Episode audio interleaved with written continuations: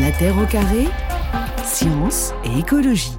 Ce grand univers qui s'ouvre à nous quand nous regardons le ciel étoilé, il nous faut apprendre à le reconnaître comme notre habitat, notre maison commune, notre foyer. Cette histoire décrit la séquence des événements galactiques, stellaires, planétaires qui ont accompagné l'organisation de la matière et qui ont permis l'émergence de la vie et de la conscience. Nous sommes des poussières d'étoiles, tel est le beau message de l'astronomie. Et la voix d'Hubert Reeves, qu'on salue chaleureusement en 2017 au musée d'Orsay, des poussières d'étoiles bien vivantes, comme il n'en existe peut-être euh, bah, nulle part ailleurs. Jean-Pierre Vibring, vous qui êtes notre invité cet après-midi dans La Terre au carré à l'occasion de l'apparition donc de cet ouvrage Seul dans l'univers chez Odile Jacob. Est-ce que euh, Hubert Reeves l'a lu d'ailleurs votre, votre ouvrage? En tout cas, il l'a reçu. On en a parlé beaucoup avant même que le livre soit sorti. Donc oui, qu'est-ce que en tout vous, cas, ils connaissent toutes. Qu'est-ce que vous échangez euh, comme idée ensemble justement autour de cette idée-là de l'unicité de la Terre? Écoutez, on, on parle de, de choses qu'on a en commun, c'est-à-dire l'idée qu'effectivement euh, tout dans l'univers est poussière de ce qu'il y avait avant et que nous sommes nous-mêmes, humanité, poussière d'étoiles. Là-dessus, il n'y a pas, il a pas de débat. La question de savoir après s'il peut y avoir ailleurs que sur Terre des terres au sens de monde habité. Mhm. Il y a des divergences, pas seulement avec Hubert d'ailleurs, mais d'une manière générale. Euh, autant l'unicité de la Terre comme objet fait de moins en moins problème, quelque part, il y a un fort consensus. La question de l'unicité du vivant est plus problématique parce qu'elle pose réellement la question de ce qu'on appelle le vivant et de ce qu'on entend d'ailleurs dans la bouche d'Hubert juste à l'instant, de ce qu'on appelle l'émergence de la vie. C'est là-dessus qu'il y a peut-être le, plus grand désaccord, en tout cas la C'est quoi le désaccord? Il, est où le désaccord exactement là? Ben, proposer que la vie est émergée, donc de la non-vie, euh, ça suppose un processus qui, sera, qui ressemble un petit peu à la génération spontanée que Pasteur a eu du mal à, combattre. Mais il a gagné. Ça passé vraiment de l'inerte au vivant, quoi, du, du caillou au biologique. Exactement. C'est cette question de savoir si les, les concepts de inerte et de vivant ont toujours une certaine pertinence. Euh, c'est les concepts qui sont ancestraux, bien sûr. Euh, dans, l'Antiquité, les gens faisaient la part des choses entre un arbre et une pierre. Et donc il y avait un mot pour dire le, le, vivant dans le grec ancien. Je connais pas dans toutes les langues et dans toutes les antiquités, mais en tout cas dans la nôtre, c'est clair. Et on a continué jusqu'à aujourd'hui à essayer de meubler ce concept de vivant et de non-vivant, de la réalité que la biologie a mis à jour, donc. Et je ne suis pas sûr qu'on n'arrive pas à des murs à un moment donné qui justifieraient en fait de se poser la question de la pertinence de ces concepts, à cause en particulier de cette notion d'émergence d'une propriété qui permettrait de dire ça c'est du vivant et avant ça ne l'était pas. Donc c'est un mur de planque de la biologie quoi finalement. Qu'est-ce qu'il y avait euh, avant euh, le, le Big Bang du vivant? bah, il y a ce problème un peu général, euh, je pense qu'on aura le temps de revenir un petit peu là-dessus, de ce qu'on appelle l'origine d'une manière générale. Dire qu'il y a une origine veut dire que euh, on fait naître une propriété d'un coup euh, dans un endroit déterminé par un processus donné. On ne connaît bien sûr, hein, s'agissant du vivant, ni l'endroit ni le processus, mais on est amené à se dire qu'il y a une différence entre de l'inerte et du vivant. Il faut bien être passé de l'un à l'autre, vu qu'avant avant qu'il y ait le vivant, il ne devait y avoir que de l'inerte. Et c'est ça que je crois on peut questionner, voire mettre en cause par un tout autre processus que, qui est un continuum en fait de transition. Mm. Euh, souvent, quand on me pose ce genre de questions, je prends le, cas de l'homme. On parlait de l'origine de l'homme il n'y a pas si longtemps que ça encore. on sait bien qu'il n'y a pas eu un jour il y a l'homme et que la veille il n'y avait pas l'homme. C'est un processus de transformation euh, progressive, continuelle, mais qui à chaque étape fait appel au contexte, à la contingence comme on dit. Et euh, s'il n'y avait pas eu le, le soulèvement de l'Afrique orientale, on ne serait pas là aujourd'hui pour en parler. Donc, à un moment donné, le contexte contexte va favoriser telle, telle aventure, telle évolution d'un côté comme de l'autre. Il y a des bifurcations en permanence. C'est ça. C'est vrai pour le vivant comme pour le non-vivant et c'est ça qui me fait dire que, et j'en parlerai même par rapport à ce que euh, mon activité scientifique elle-même actuellement, on essaye de, de jalonner l'évolution de la matière organique, matière à base de carbone, depuis l'endroit où le carbone est formé dans les étoiles jusqu'au disque protostellaire et protosolaire, pour essayer de voir comment, d'étape en étape, euh, cette matière-là a pris des propriétés tellement particulières que mis dans une eau particulière, ça a donné ce qu'on hmm. appelle le vivant. En tout cas, c'était un des grands thèmes de cette série qu'on avait consacrée aux origines il y a quelques semaines hein, dans, dans, La Terre au carré. Alors, vous douchez presque nos espoirs d'ailleurs dans, dans, cet ouvrage, Jean-Pierre Bibring, quant aux possibles vies euh, ailleurs dans l'univers, parce que franchement, euh, quand on sait qu'il existe des centaines de milliards de galaxies, donc des milliards de soleils, donc potentiellement aussi des milliards d'autres étoiles, donc de systèmes planétaires, on se dit quand même ce serait étonnant qu'il n'y ait pas des formes de vie ailleurs. Et vous dites, vous, non, là, en bon scientifique, on n'en a aucune preuve, donc pour l'instant, ça reste unique sur la Terre. C'est un peu ça quand même l'idée. Oui, mais vous voyez, cher Mathieu, euh, quand vous dites euh, qu'on douche l'espoir, pourquoi est-ce un espoir qu'il y ait de la vie ailleurs? Bah, Ce serait extraordinaire quand même qu'il y ait de la vie ailleurs, non? Bah, ça serait extraordinaire, oui, au sens premier des termes. Oui, mais c'est parce que dans nos sociétés en particulier, on est bercé à cette idée de ce qu'on appelle la pluralité des mondes, à savoir que rien ne s'oppose à, et au contraire, tout favoriserait le fait qu'il y ait euh, des mondes comme le nôtre ailleurs. Euh, on pourrait voir d'ailleurs pourquoi historiquement et comment historiquement, euh, ce que j'essaie de dire un tout petit peu dans ce livre du reste, euh, comment cette pluralité des mondes s'est imposée comme un dogme quelque part dominant. Dogme parce que c'est ça d'ailleurs qui est très étonnant, c'est qu'il n'y a aucune observation qui nous dise qu'il y a de la vie ailleurs, de même qu'il n'y a d'ailleurs aucune observation qui nous dise le contraire. La réponse à cette question est d'ordre dogmatique en sens où elle n'est pas validée. Donc il y a une croyance qui pourrait nous laisser penser qu'il y a plusieurs mondes, sauf que quand on répond scientifiquement, il y en a nulle part ailleurs. Bah, est pile à on est pile à l'âge où on essaye de passer du dogme à l'approche scientifique, précisément. Et quand on essaye de regarder, et l'exploration spatiale, il y a beaucoup, enfin, y contribue énormément. Et quand on essaye de regarder comment on jalonne précisément l'évolution de ce dogme, euh, on s'aperçoit qu'effectivement, euh, on va plutôt vers l'idée que le vivant, pour autant qu'on puisse le définir, est intimement lié à l'évolution de la Terre. Mais c'est exactement ce qui s'est passé avec la découverte de la première exoplanète en 1995. Jusqu'à sa preuve observationnelle, on ne pouvait pas affirmer qu'il y avait d'autres planètes ailleurs que dans notre système solaire. Or, à partir du moment où on a pu vraiment le dire en 95, là, ça y est, et on en a découvert des milliers depuis. Hein. Absolument. Et c'est vrai que la, cette idée qu'il y a des planètes autour des autres étoiles, c'est une idée euh, même ancestrale quelque part, euh, en tout cas multi, multicentenaire. Et on a énormément de gens qui ont écrit là-dessus, mais sans aucune preuve observationnelle. Bien sûr, on n'avait pas de moyen de le voir. Mm. Quand en 95, euh, Meyer et Kellos ont démontré qu'il y avait d'abord autour d'une et ensuite effectivement autour de centaines et de milliers aujourd'hui euh, d'étoiles observées des planètes, euh, ça valide ce thème qui était très controversé jusqu'à présent de, de l'existence de planètes autour des étoiles. Mais quelque part, pour moi, le plus intéressant, enfin, j'exagère en le disant, bien sûr, c'est merveilleux d'avoir, surtout quand on voit la prouesse technologique que ça suppose, d'avoir été capable de mettre en évidence, indirectement certes, mais quand même, la présence de planètes autour des autres étoiles. Ça change quelque chose de fondamental, précisément parce que ça valide une hypothèse et ça rejette toutes les autres. Les, et ça montre une diversité aussi. Mais voilà, c'est ça qui est intéressant. Mais le plus important hein. là-dedans, c'est que pour moi, euh, peut-être le plus important de leur découverte, c'est qu'il n'y a pas un seul système qu'ils ont mis en évidence qui ressemble à ce qu'on pensait être euh, un système stellaire, c'est-à-dire par euh, extrapolation de ce qu'est le nôtre. Le système solaire apparaît unique aussi, non pas qu'il serait unique et que les autres seraient tous pareils, mais tous sont différents. Mais ce qui est merveilleux avec cette notion de diversité qu'on met en évidence actuellement, aussi bien dans le système solaire que même au niveau des systèmes mmh. planétaires, c'est que non seulement on observe la diversité, et dans le système solaire c'est extraordinaire, mais on commence à comprendre les raisons de cette diversité. On met en évidence les processus qui ont conduit à cette diversité. Et c'est ça qui permet d'affirmer, même si on n'affirme jamais en science, mais en tout cas de proposer que compte tenu des probabilités extraordinairement faibles, et on va peut-être le voir, sur certains des processus qui ont jalonné l'histoire aussi bien des planètes dans le système solaire que des systèmes comme le système solaire, parmi tous les systèmes de la galaxie, bah, des milliards ou des milliards de milliards n'est pas suffisant eh pour éventuellement penser qu'il y en a d'autres équivalents. Et pour l'instant, le vivant n'est que terrestre. même si vous êtes astrophysicien, Jean-Pierre Bibring, et pas philosophe, ce dogme-là dont vous parlez, à votre avis, il traduit quoi? Une volonté quelque part de d'évasion et presque de se rassurer que peut-être il y a de la vie ailleurs, ou euh, une sorte d'excuse aussi pour euh, aller explorer encore plus loin et encore plus fort?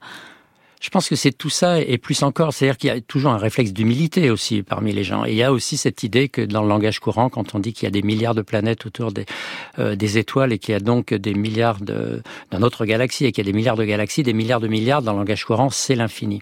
Mais c'est précisément cette notion d'infini qui est intéressante. C'est que quand on regarde euh, depuis l'Antiquité, euh, pourquoi Épicure proposait qu'il y ait une pluralité des mondes, comme le nôtre d'ailleurs, disait-il aussi une pluralité 300 des mondes avant notre ère. Hein. Plus de 300 avant notre ère parce qu'il partait d'un principe qui était, euh, sans aucune observation, que l'univers était infini. Ce qui était d'ailleurs remarquable quand on pense qu'à l'œil nu, on ne voit jamais que 1500, 2000 étoiles. Il proposait d'étendre ça au cosmos entier. Il disait l'univers ne peut être qu'infini. S'il est infini... Alors pourquoi? Pourquoi déjà euh, dans, dans l'esprit euh, de, des hommes de l'Antiquité, des femmes de et des certains, hommes de en tout cas. Oui, oui, parce que c'était très, très... Con... Il y a Hum. plein de gens qui étaient contre. C'était sa proposition. Sa proposition, c'était pas que les étoiles sont toutes à la même distance, mais que euh, on ne peut pas mesurer les distances des étoiles, mais il proposait qu'elles soient effectivement euh, remplissant l'ensemble du cosmos. Mais vous répondez pas Camille, pourquoi philosophiquement on a besoin de le savoir? Et donc, il a proposé ça. Ce qui est arrivé, bon, même en Grèce, ça a été très combattu. Puis, il y a eu quand même les, les monothéismes. Euh, On a quand même deux millénaires de monothéisme derrière nous qui ont, eux, affirmé, mais d'un point de vue purement dogmatique, que la Terre n'est même pas une planète, puisque une planète, c'est quelque chose qui bouge. La Terre est centrale, immobile et donc unique. Elle a été créée comme telle.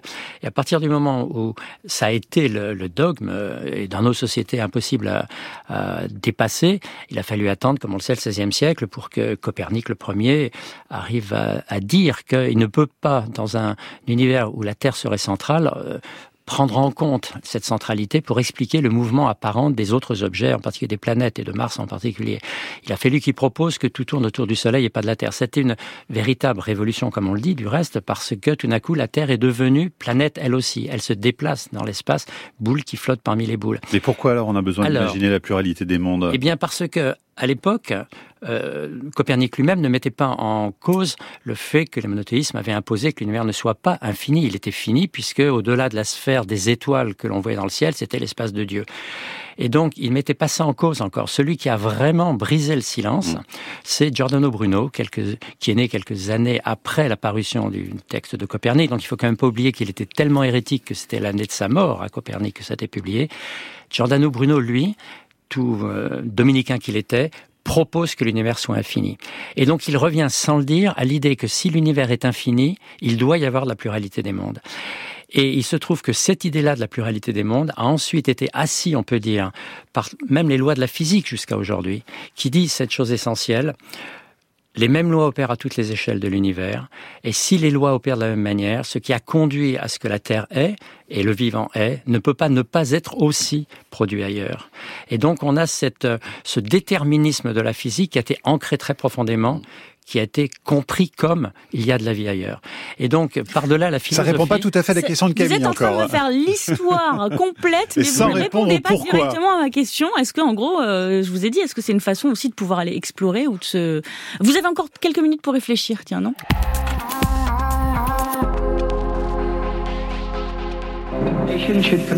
Avant la fin de la décennie, nous relèverons le défi d'envoyer un homme sur la Lune.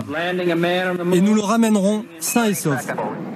Voilà, le président Kennedy, le 25 mai 61, devant le Congrès et le Sénat américain, comme vous le rappelez dans votre ouvrage, Jean-Pierre Bibring, seul dans l'univers qui paraît chez Odile Jacob, avec l'annonce du programme Apollo. Alors, ce qui est assez euh, fascinant autour de cette question, justement, de l'unicité de, la Terre, c'est que dès que les humains ont été technologiquement en mesure euh, d'envoyer des robots dans l'espace, l'un des objectifs, Jean-Pierre Bibring, c'était vraiment d'essayer de répondre finalement à cette question? Pas forcément répondre à la question, mais valider la conviction que les gens avaient qu'il ne peut pas ne pas y avoir de la vie ailleurs. Mhm. Et c'est vrai que le programme Apollo, de ce point de vue-là, a été une première étape, puisque c'est le premier grand programme qui a été conçu, euh, on peut dire, à cette échelle-là.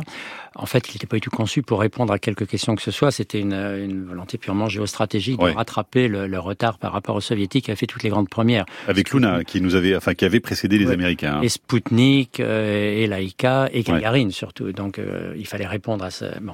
Et il n'y avait pas le choix. À vrai dire, Kennedy, il n'avait pas le choix. Qu'il voulait faire de mieux qu'envoyer quelqu'un dans l'espace, qui était euh, Yuri Gagarin, le 12 avril 61, juste avant cette annonce, bah, c'était d'envoyer un Américain euh, euh, sur Poser la le Lune. pied sur la Lune, Poser le vraiment. Mais c'est vrai que ça fait démarrer tout un processus qui aboutit réellement à, au constat qu'on fait aujourd'hui de cette fameuse diversité, qui est le- l'opposé du dogme parmi, dans lequel on était lorsque lorsque Kennedy a décidé cela.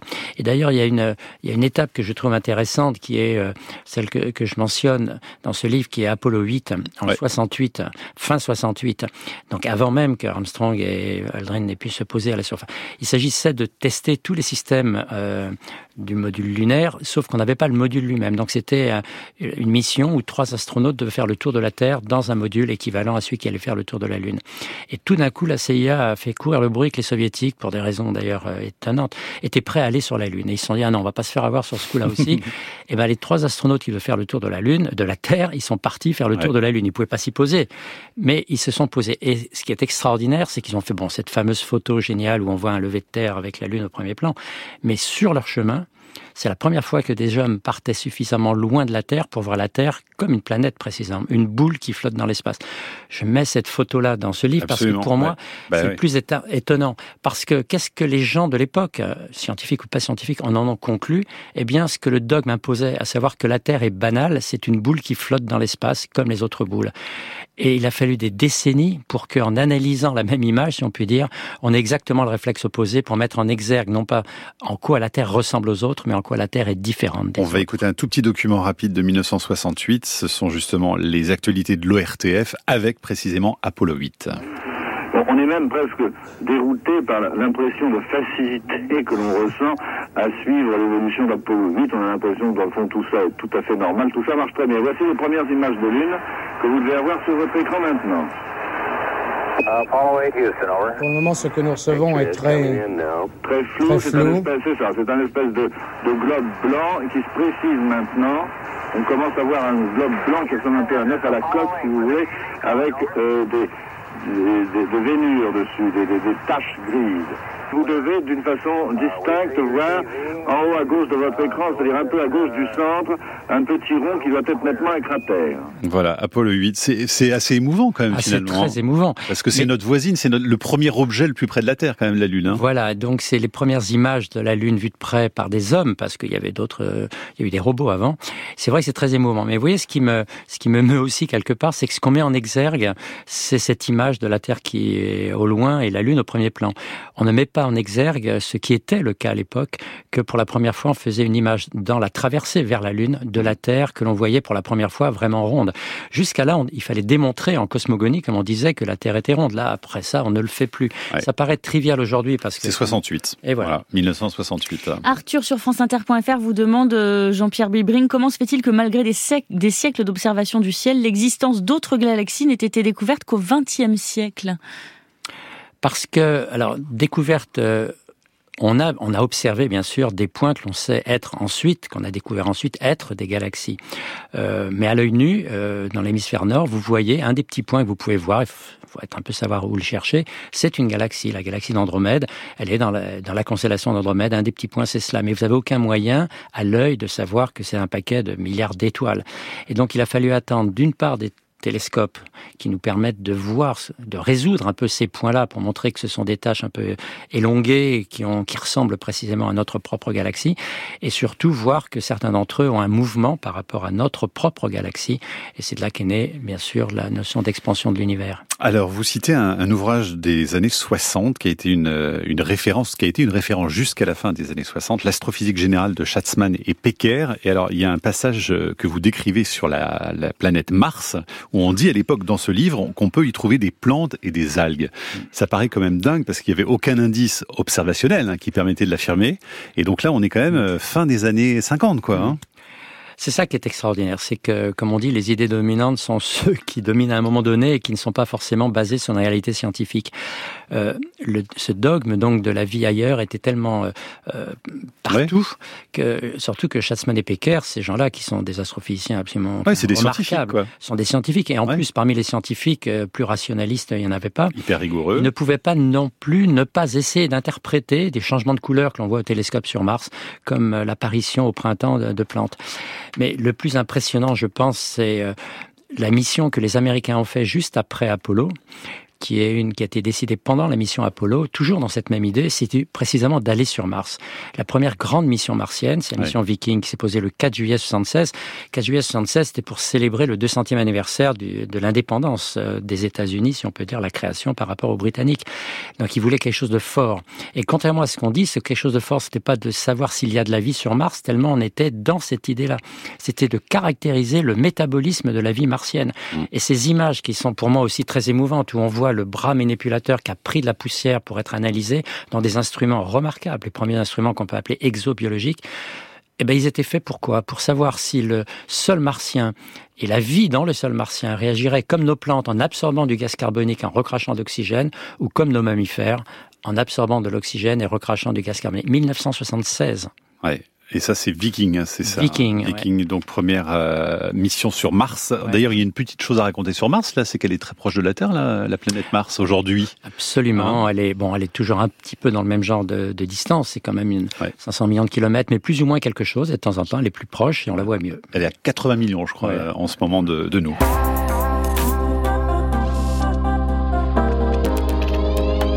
CNES de Toulouse, on est de retour du côté de, de l'ESA toujours de la fébrilité de l'attention, puisqu'il ne s'agit juste que d'attendre cette confirmation. Entre le moment où Philae s'est posé et le moment où on a la confirmation, eh bien, il se passe approximativement une, demi-heure, le temps que les informations euh, parviennent. On sait qu'a priori Philae s'est posé, reste à savoir si tout s'est bien passé. Vous voyez les réactions, la confirmation vient d'arriver, vous allez voir probablement euh, la petite case touchdown qui va s'allumer, on va voir ça. En tout cas du côté de l'ESA on semble euh, évidemment très heureux, reste à voir cette confirmation. Les grands sourires sur les visages. Le président de la République, Jean-Yves Le Gall, le président du CNES, les applaudissements. L'Europe spatiale est en marche et poursuit. Voilà, c'était le 12 novembre 2014, l'atterrissage donc de Philae sur euh, la comète Chori et vous avez joué un rôle tout à fait particulier, Jean-Pierre Bibring, dans, cette opération euh, qui était vraiment une première hein, à l'époque. Oui, oui. Qu'est-ce que vous ressentez en réécoutant le... Beaucoup parce que c'est vrai que cette histoire de poser un engin sur un objet dont on n'avait pas idée quand on a conçu ça, on l'a conçu 20 ans avant, euh, un bon 20 ans avant. Et donc, euh, voilà, penser que on avait eu, euh, enfin, le ON, c'est une énorme équipe hein, qui a été faite avec de l'ingénierie très très haut point, etc. Mais enfin, avec des technologies des années 90, il fallait concevoir quelque chose qui arriverait à se poser. Et on s'est effectivement, on a touché en tout cas avant de se poser exactement où on le souhaitait. C'était un, ouais.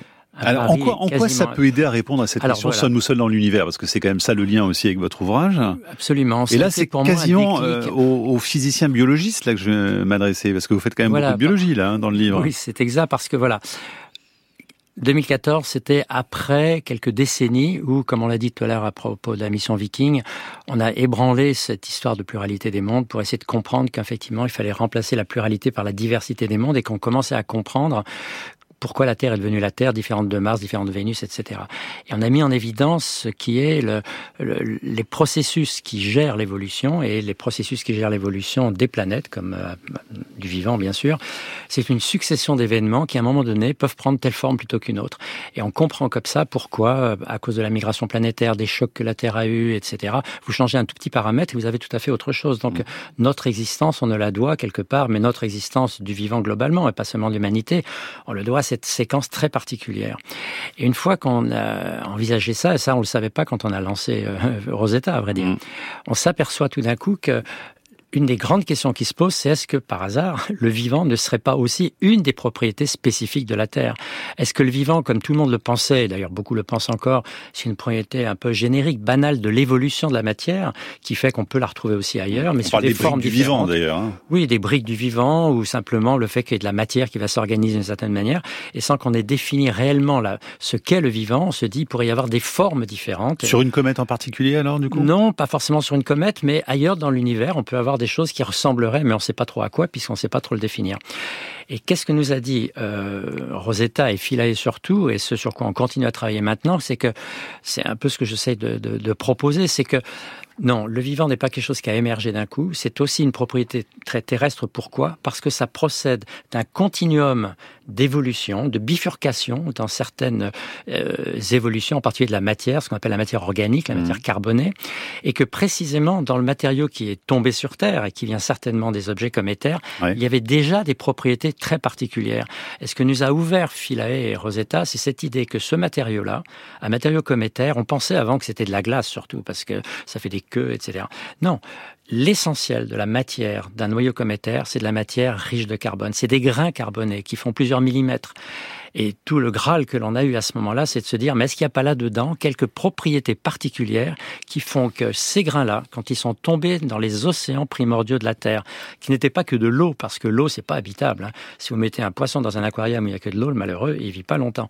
C'est tout ce qu'il y avait dans les océans terrestres. Il y avait des enzymes, il y avait des catalyseurs, il y avait un peu de fer, pas trop de molybdène, hein, je ne sais trop quoi, qui fait que ces spécificités des grains cométaires mis dans cet environnement-là ont subi une évolution par bifurcation progressive en faisant des membranes, en faisant ceci et cela, qui sont devenus ce qu'on appelle le vivant.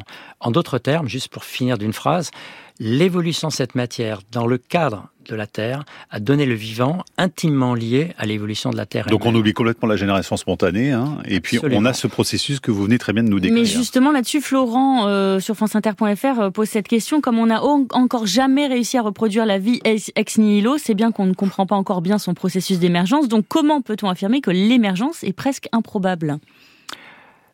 C'est bien sûr des très bonnes questions que l'on reçoit en permanence. Quand on est trop attaché à cette notion d'émergence, qui est liée donc à l'idée qu'il y aurait une propriété particulière qui serait née spontanément, euh, on se dit, mais après tout, s'il y a eu un processus pour cette émergence, ce processus peut avoir lieu ailleurs. Ce que je pense, c'est exactement, non pas le contraire, mais le contre-pied de cette idée. Non, il y a une évolution progressive, de même qu'il n'y a pas un moment donné où la Terre est devenue la Terre et qu'avant c'était pas la Terre.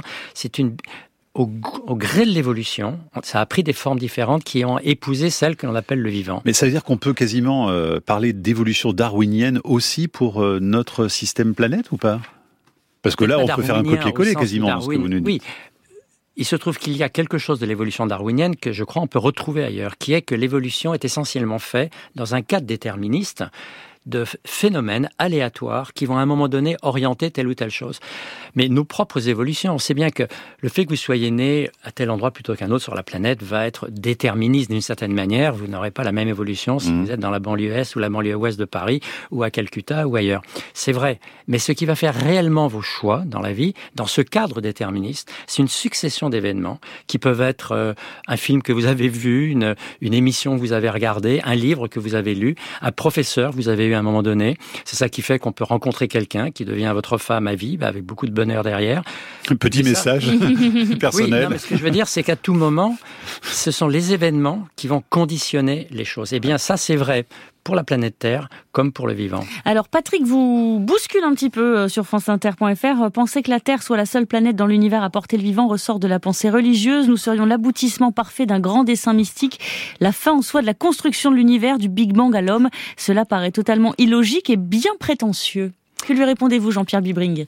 Que j'entends assez fréquemment cette chose-là et bon ça ça me touche d'autant plus que tout l'argumentaire est précisément pour s'opposer à cela. C'est pour s'opposer à l'idée qu'il y aurait un grand dessin, un architecte qui aurait un sens à l'évolution. Ce que j'essaye de montrer, c'est que précisément, il y a, non seulement il n'y a pas de, de, de, matière à religion là-dedans, mais si on accepte l'idée que l'évolution, comme l'évolution du vivant qu'a montré Darwin, elle est faite d'événements très particuliers à un moment donné. Aléatoires, hasardeux. Hein, parce Ils sont hasardeux dans le sens où on ne peut pas les prévoir. Mmh. Le fait qu'il y ait un astéroïde qui est tombé sur la Terre il y a 65 millions d'années, qui a tué tous les dinosaures végétariens qui ont favorisé l'émergence des mammifères, dont nous sommes des héritiers, on ne pouvait pas le prévoir. Euh, le choc qui a donné naissance à la Lune, il aurait été un tout petit peu différent, on n'aurait pas eu cette Lune, il n'y aurait pas eu d'océan pérenne, et il y aurait, la vie n'aurait pas pu ni se développer, ni être ce qu'elle est devenue. Mais pour, pour, répondre aussi au message de cet auditeur, euh, finalement, il fait presque une critique de la science, parce que c'est le, fait d'être rigoureusement scientifique aujourd'hui qui permet d'affirmer qu'il n'y a pas de vie ailleurs que sur Terre. Absolument, c'est par une démarche qui essaye justement de partir des observations pour essayer de les interpréter. Et l'observation majeure maintenant, c'est que l'évolution est faite d'une séquence de, de, phénomènes aléatoires, imprévisibles, mais qui fait la richesse effectivement de ce que l'on est. Alors on a Gilles, lui qui rêve un peu. Si par chance, dit-il, il nous arrivait de capter un signal audiovisuel provenant d'une civilisation extraterrestre, est-ce qu'on serait capable de déchiffrer le son, l'image ou les couleurs contenues dans cette transmission? Alors, c'est vrai que ce projet qui existe depuis des décennies, plus de 50 ans maintenant, d'essayer de capter des signaux qui seraient, euh, dont on pourrait le démontrer qu'ils proviennent d'une intelligence et non pas purement aléatoire, euh, il y a plusieurs remarques à faire par rapport à ça. D'abord, penser qu'une civilisation, c'est le, le, degré suprême d'une évolution du vivant, euh, c'est aussi quelque chose, je crois qu'il faut qu'on accepte de, de, de, mettre en cause, parce que de même que la vie n'est pas un chemin euh, générique, automatique de l'évolution de la matière en général, de même l'évolution qui a donné naissance à l'homme d'une part et à l'homme conscient, etc., n'est pas non plus, euh, si on accepte le darwinisme encore, quelque chose qui était écrit dans le grand livre. Il n'y a pas de sens à l'évolution. Au sens, il n'y a pas de flèche de l'évolution. Donc la civilisation n'a pas à être mise au sommet de quelque chose et le cerveau humain n'a pas à être mis au sommet, aussi d'une flèche de l'évolution. Ça, c'est la première chose. Cela dit, c'est vrai que des programmes qu'on appelle le SETI ont été mis sur pied pour essayer de capter des choses comme ça. Et la question, c'est si on les capte, est-ce qu'on peut déterminer qu'ils proviennent d'une intelligence extraterrestre?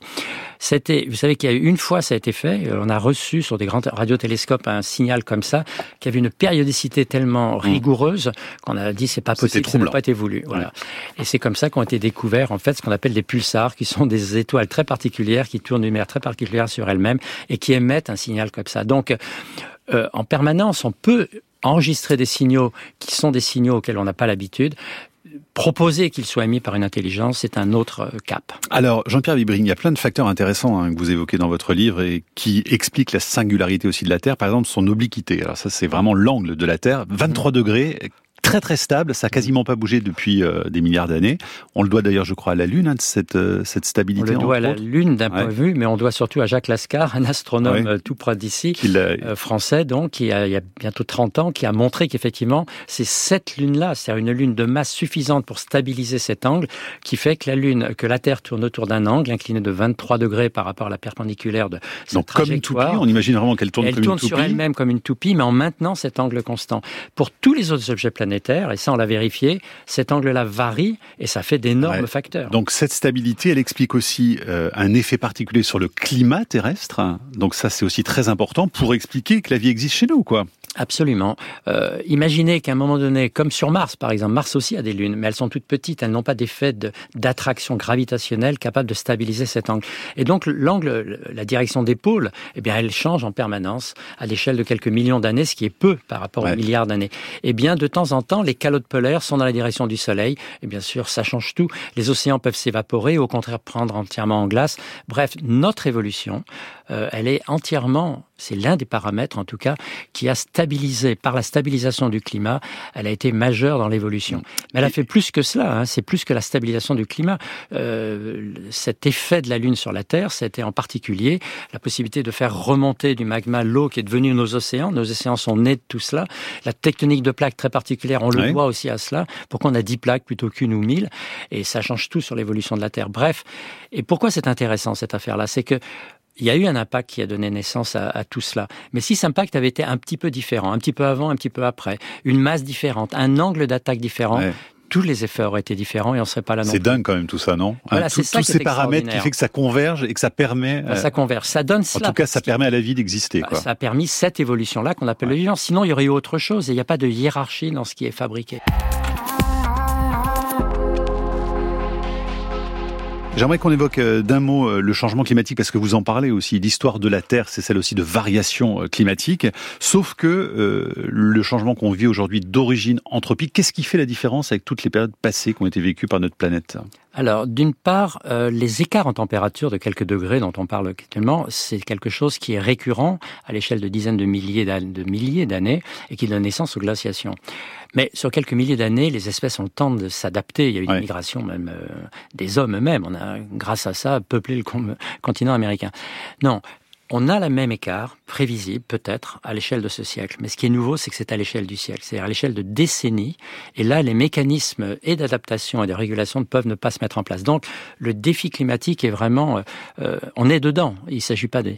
Et on peut se poser la question de savoir en quoi est-ce que ce que l'astrophysique nous dit justement de la vie unique, euh, en quoi ça change quelque chose. à mon avis, la nouvelle vision que l'on a et de la Terre et du vivant, elle change beaucoup de choses.